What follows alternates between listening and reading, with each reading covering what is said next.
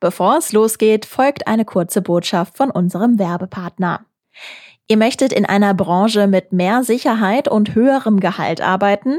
Tausende Freistellen gibt es im IT-Bereich in NRW. Fachkräfte werden händeringend gesucht. Mit der führenden Tech-Schule Ironhack könnt ihr eure Karriere kickstarten, egal ob Cybersecurity oder Web Development.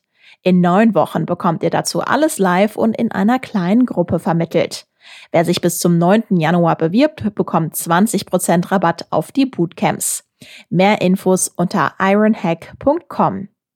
Und jetzt starten wir mit dem Aufwacher wenn wir jetzt wirklich aus den Fehlern lernen, wenn die Medikation noch besser wird, wenn die Omikron-Variante doch sich nicht so schnell ausbreitet und die Verläufe sich als nicht so schwerwiegend herausstellen, finde ich, haben wir eine gute Chance, dass wir dieses Jahr erfolgreicher sind. Vor einem Jahr hat der Kollege Martin Kessler in einem Artikel geschrieben, dass wir 2021 Corona besiegen werden. Ja, dazu ist es ganz offensichtlich nicht gekommen. Aber warum eigentlich nicht? Und könnte es 2022 klappen? Das klären wir in dieser Folge. Bonn Aufwacher. News aus Bonn und der Region, NRW und dem Rest der Welt.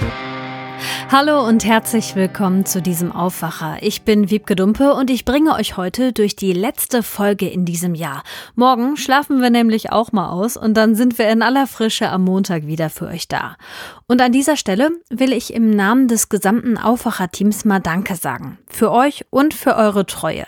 Dass ihr mit uns in den Tag startet, das gibt uns eine ganze Menge und natürlich freuen wir uns, wenn wir auch im nächsten Jahr euer treuer Begleiter sein können. Mit dem News Update jeden Morgen ab 5 Uhr. Und bevor wir jetzt in unser Thema starten, kommen hier die wichtigsten Meldungen aus Bonn und der Region. Laut Polizeistatistik nehmen die Fälle häuslicher Gewalt in Bonn zu. Erst vor wenigen Tagen war die Bonner Polizei nach Grau-Rheindorf gerufen worden, wo ein 25-Jähriger seine Frau geschlagen hatte. In der Regel müssen die Beschuldigten die Wohnung verlassen und dürfen sie mindestens zehn Tage lang nicht betreten. Bei Zuwiderhandlung wird eine Ordnungsstrafe von 500 Euro fällig. In der Mehrzahl sind die Täter Männer. In Bonn zählte die Polizei nach Angaben ihres Sprechers Simon Rott in einem Jahr rund 900 Fälle von häuslicher Gewalt. 73 Prozent der Opfer waren Frauen. Erst im November hatten unter anderem die beiden Bonner Zonta-Clubs anlässlich des Internationalen Tages gegen Gewalt an Frauen mit einer gemeinsamen Lichteraktion auf das Thema aufmerksam gemacht. Laut Polizei sei nicht selten Alkohol im Spiel. Oft seien auch Kinder vor Ort, um die müsse sich die Polizei ebenfalls kümmern. In diesen Fällen komme auch stets das Jugendamt dazu. Die Beamten erführen in den Gesprächen in der Regel, dass den Attacken eine lange Geschichte vorausgegangen sei. Die Polizei spreche daher in solchen Fällen von einer Gewaltspirale. Diese Informationen seien später für die Familiengerichte wichtig, die sich möglicherweise mit dem Fall dann weiter beschäftigen müssen. Die Sanierungsarbeiten am Bad Godesberger Bahnhof befinden sich auf der Schlussgeraden. 2015 begannen die Arbeiten und sollten eigentlich schon 2016 beendet worden sein. 6,8 Millionen Euro waren zunächst als Kosten geplant. Am Ende und nach fünf weiteren Baujahren liegen die Kosten bei rund 15 Millionen Euro und damit mehr als doppelt so hoch. In den kommenden Wochen sollen die Arbeiten dann endgültig abgeschlossen werden. Schon im Dezember 2015 war erstmals die Rede davon, dass die Sanierung des Bahnhofs nicht wie geplant 2016 fertiggestellt werden kann. Ein besonders großes Ärgernis für die Fahrgäste war in all den Jahren die Behelfsbrücke für Fußgänger. Sie führte vom Bahnhofsvorplatz zu den Gleisen erst 70 Stufen hinauf, einige Meter durch den hochgelegenen Gang und dann wieder 50 Stufen hinunter auf den Bahnhof Bahnsteig. Vor allem für ältere Menschen war dies ein großes Hindernis. Die Sanierungsarbeiten an den Gleisen, den Bahnsteigen und dem Eingang am von Grote Platz sowie in der Eingangshalle sind nun abgeschlossen. Derzeit wird noch am historischen Bahnhofsgebäude gearbeitet. Die vielen Gerüste sind unübersehbar und noch immer lagern Baumaterialien in der Nähe des Bahnhofes. Dachdecker erledigen nach Angaben eines Bahnsprechers noch die restlichen Arbeiten auf dem Dach des Empfangsgebäudes. Die Handwerker hätten über die vergangenen Monate rund 70.000 Schieferplatten entfernt und jede einzelne von Hand bearbeitet und neu installiert. Laut Bahn sollen diese Arbeiten im ersten Quartal des neuen Jahres abgeschlossen ausgeschlossen sein und dann auch das Gerüst entfernt werden. Ganz ohne Baustelle geht es am Bad Godesberger Bahnhof allerdings auch in Zukunft nicht weiter, denn in den ehemaligen Räumen der Klangstation möchte die Stadtverwaltung eine Radstation einrichten. Einen Zeitplan hierfür gibt es aber noch nicht. Ein Bonner Feuerwehrmann ist vor Gericht vom Vorwurf der rassistischen Beleidigung und der versuchten Körperverletzung freigesprochen worden. Nachdem die Vorwürfe gegen den 27-Jährigen vor mehr als einem Jahr bekannt wurden, suspendierte die Stadt Bonn ihn vorübergehend und kürzte auch das Gehalt des Berufsfeuerwehrmannes. Doch jetzt vor Gericht änderte sich die Sachlage. Der 27-Jährige soll im vergangenen Jahr an einer Ampel mit einem Autofahrer aneinander geraten sein. Der Feuerwehrmann war mit dem Rad unterwegs und habe laut Anklage dem Autofahrer seine Fahrweise vorgeworfen. Dann sei der Streit zwischen dem Autofahrer, einem Manager aus der Schweiz, und dem Bonner Feuerwehrmann eskaliert. Der dunkelhäutige Autofahrer gab nachher bei der Polizei an, dass der 27-Jährige ihn rassistisch beleidigt habe und mit einer Einhandzwinge nach seiner Beifahrerin geschlagen habe. Daraufhin wurde der Feuerwehrmann angeklagt. Doch vor Gericht erschien nun eine unbeteiligte Zeugin des Vorfalls, die den Feuerwehrmann entlastete. So sei jegliche Aggression vom Autofahrer ausgegangen. Auch habe nicht der Feuerwehrmann den Schweizer beleidigt, sondern wurde selbst von diesem beleidigt. Das Gericht sprach den Bonner Feuerwehrmann daraufhin frei. Autofahrer und Beifahrerin hingegen müssen jetzt mit einer Anklage wegen falscher Verdächtigung rechnen. So, und jetzt machen wir mal eine kleine Zeitreise und zwar an den Anfang der Corona-Pandemie. Da gab es ja mehrere ziemlich markante Daten, zum Beispiel den 27. Januar 2020. Da wurde bei einem Mann aus dem Landkreis Starnberg in Bayern das Coronavirus festgestellt. Und einen Monat später wurde dann ein Landkreis in Nordrhein-Westfalen ziemlich berühmt, Heinsberg. Ihr erinnert euch, ne? Da gab's diese berüchtigte Karnevalssitzung in Gangelt, von der aus sich das Virus in dem Kreis verbreitet hat. Jetzt sind fast zwei Jahre vergangen. Corona ist noch nicht besiegt, obwohl wir echt schon weit gekommen sind, zum Beispiel mit der Impfung. Und klar ist ja, wir wollen alle, dass das endlich mal alles aufhört. Aber wie wird das nächste Jahr aussehen? Was wissen wir jetzt schon? Wo gibt's vielleicht einen kleinen Hoffnungsschimmer und wo lauern noch Gefahren? Damit hat sich Martin Kessler beschäftigt. Er leitet bei der Rheinischen Post das Ressort Politik und Meinung und ist jetzt zu Gast im Aufwacher. Hallo Martin. Hallo. Ziemlich genau vor einem Jahr hast du einen Artikel geschrieben mit dem Titel 2021 besiegen wir Corona. Das ist ja jetzt ganz offensichtlich, dass es dazu nicht gekommen ist. Ich frage jetzt mal ganz naiv nach. Warum eigentlich nicht? Ja, ich war sehr zuversichtlich. Ich habe alles ausgewertet, was an Studien, veröffentlichten Studien, Einschätzungen da war, was die Wissenschaftler gesagt haben. Ich habe mit mehreren Wissenschaftlern gesprochen und ähm, da sah es wirklich sehr gut aus. Der Impfstoff war bereits zugelassen. Es gab auch nach anfänglichen Schwierigkeiten genügend ähm, Impfstoffe. Die Medikamentenentwicklung nahm eine beruhigende und auch eine hoffnungsvolle Wende und auch die Wirtschaft hat sich sehr, sehr gut auf alles eingestellt. Das hat mich, aber auch andere äh, zu Optimismus veranlasst und ich dachte, die Menschheit schafft es tatsächlich, das Virus ähm, zu besiegen, sich als überlegen zu zeigen. Das ist leider nicht so gekommen. Es gab mehrere Gründe dafür. Einmal haben wir unseren Fortschritt nicht genützt. Die Impfquote in Deutschland und in anderen Ländern ist unter dem Maß geblieben, was notwendig wäre, um uns alle zu immunisieren. Man nennt es ja die sogenannte Herdenimmunität. Also das ist praktisch das, wo wir selber schuld ähm, waren. Die Politik hat in vielen Dingen zu spät, zu langsam ähm, reagiert.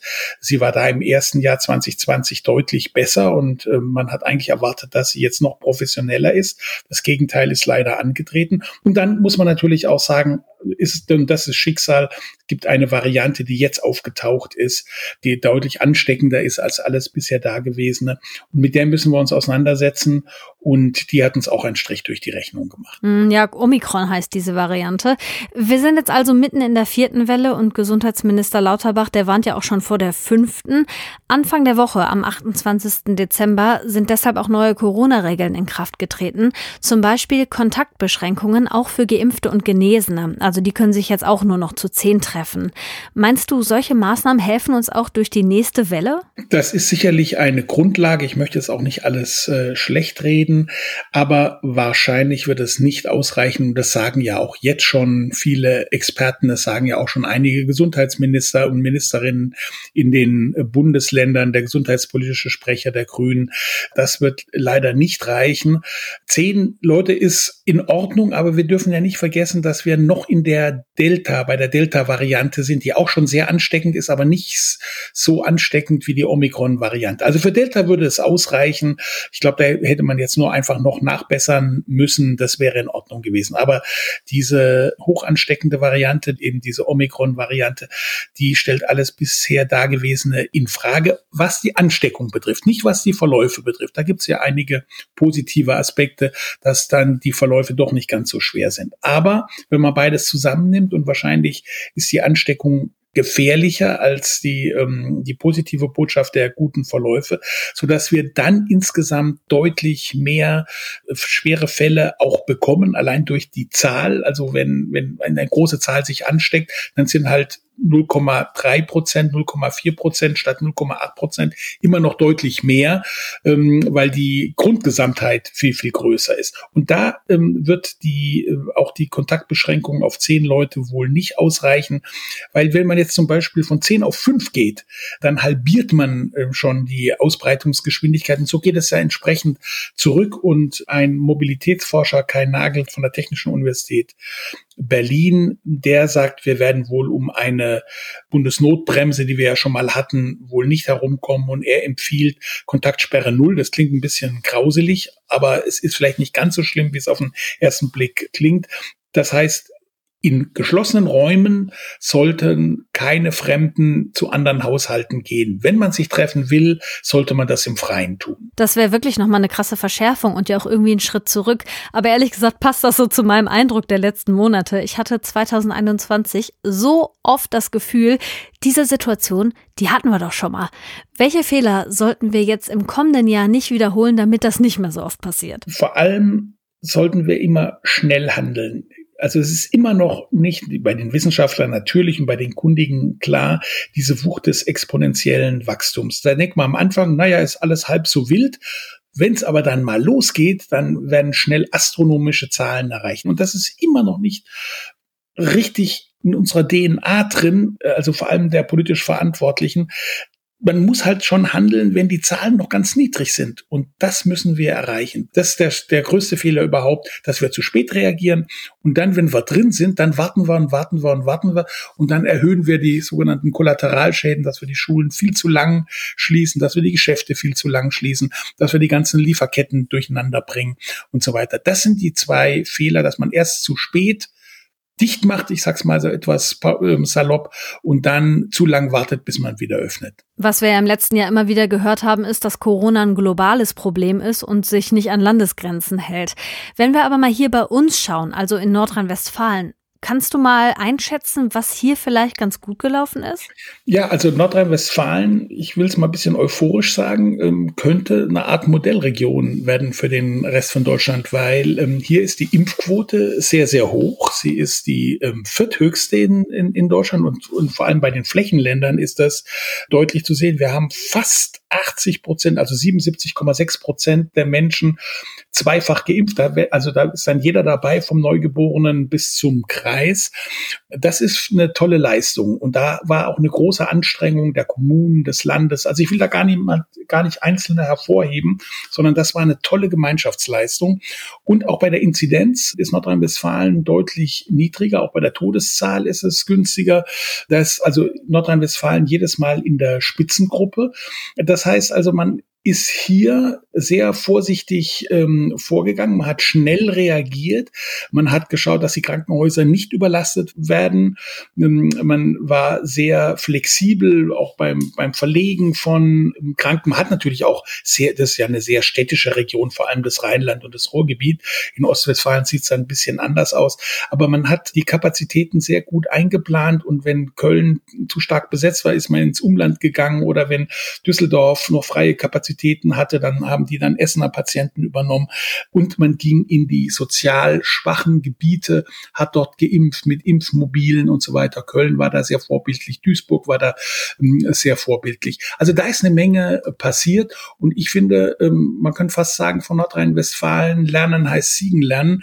Ich will es jetzt nicht über, überstrapazieren, aber wenn da könnten andere Bundesländer, andere Kommunen sich das schon abschauen und könnten vielleicht ähm, das in der fünften Welle anwenden und dann würde das doch deutlich besser laufen. Jetzt ist heute der letzte Tag in 2021 und deshalb gucken wir natürlich auch auf 2022. Klar ist ja, wir wollen realistisch bleiben, aber vielleicht dürfen wir ja auch ein kleines bisschen Optimismus zeigen. Welche Hoffnungszeichen gibt es, dass sich die Lage eventuell verbessern könnte? Also ein Hoffnungszeichen ist, ähm, dass man mit scharfen Maßnahmen tatsächlich auch bei Omikron schnell runtergehen kann. Also eine Bundesnotbremse, die dann mit Ausgangssperren und ähm, Kontaktsperre Null einherginge, ist möglich. Dazu müssen wir nur nicht mal die Läden zumachen. Wir müssten nicht die Schulen schließen. Wir könnten den ÖPNV und den Fernverkehr weiterlaufen lassen. Auch natürlich Homeoffice muss sein, aber die äh, kritische Infrastruktur und so weiter, die könnte ähm, weiterlaufen. Das ist also die positive Botschaft. Wir haben also noch einige Pfeile im Köcher, einige Instrumente in unserem Instrumentenkasten.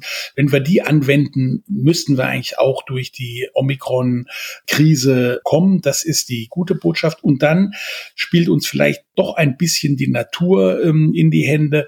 Nach allen Studien, die bislang aus Südafrika, wo die ähm, Variante herkommt und aus Großbritannien, wo sie sich in Europa zuerst breit gemacht hat, wenn wir da die Studien anschauen, da zeigt sich, dass eben für die Geimpften, wohlgemerkt für die Geimpften und erst recht für die Geboosterten doch schwere Verläufe deutlich niedriger sind, teilweise in einem bis zu 77 Prozent weniger Krankenhauseinweisungen für Geboosterte und für Geimpfte ähm, sind es dann unwesentlich äh, weniger, so dass man dann nicht so befürchten muss, dass die Krankenhäuser überlaufen, wenn wir vorne also jetzt im Januar, das dann entsprechend abbremsen. Ja klar, das ist natürlich die Voraussetzung. Und sorry Martin, diese Frage muss ich dir jetzt einfach noch stellen. Was sagst du, besiegen wir 2022 endlich Corona? Ja, ich hatte vor einem Jahr einen Artikel ja geschrieben, wo ich optimistisch war.